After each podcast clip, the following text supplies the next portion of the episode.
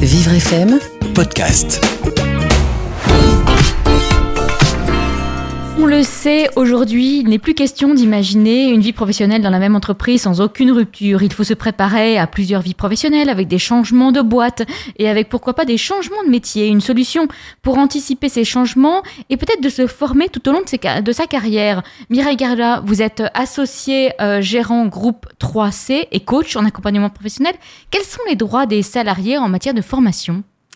En fait, les droits des salariés en matière de formation ont été de plus en plus augmentés à cause justement des difficultés de l'emploi qu'on a rencontrées ces dernières années.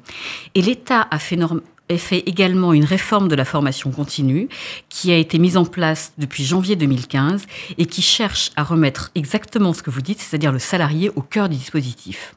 Alors, pour vous donner juste les éléments importants de cette réforme et ceux dont il faut que nos auditeurs soient bien conscients, tout d'abord, le DIF, qui était le droit individuel à la formation, n'existe plus et il est remplacé par le CPF, qui est le compte de formation professionnelle. Ce compte de formation est attaché à une personne tout au long de son activité, à partir du moment où elle commence à travailler jusqu'à sa retraite. Donc il n'est plus lié au contrat de travail, il est utilisable à la fois par les gens qui sont en poste, par les gens qui cherchent un emploi et par les gens qui sont en début de carrière.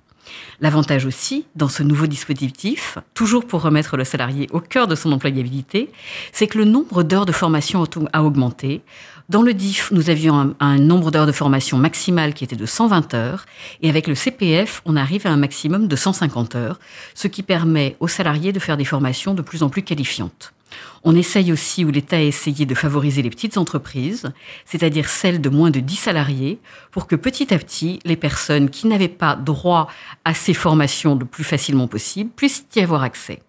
Et puis enfin, l'État a bien évidemment mis certaines mesures de coercition, c'est-à-dire qu'il cherche, il cherche à valoriser la, comment dirais-je, l'échange entre le salarié, l'employeur et les partenaires professionnels, en instituant d'abord une sorte de rendez-vous tous les deux ans pour voir où en est le salarié de sa formation, de ses augmentations de salaire et de sa carrière, et puis tous les six ans pour faire un point beaucoup plus général.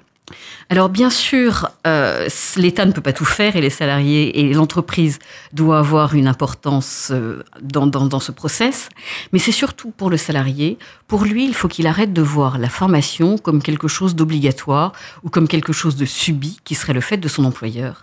Aujourd'hui, il a enfin, a priori au moins sur le papier, la capacité de venir piloter sa carrière et de venir décider des formations dont il aura besoin pour avoir une employabilité future qui soit favorisée. Bien évidemment, on ne sait pas encore comment sera, cette réforme. Je vous donne rendez-vous peut-être d'ici un ou deux ans pour en juger. Pour l'instant, nous sommes en phase de transition.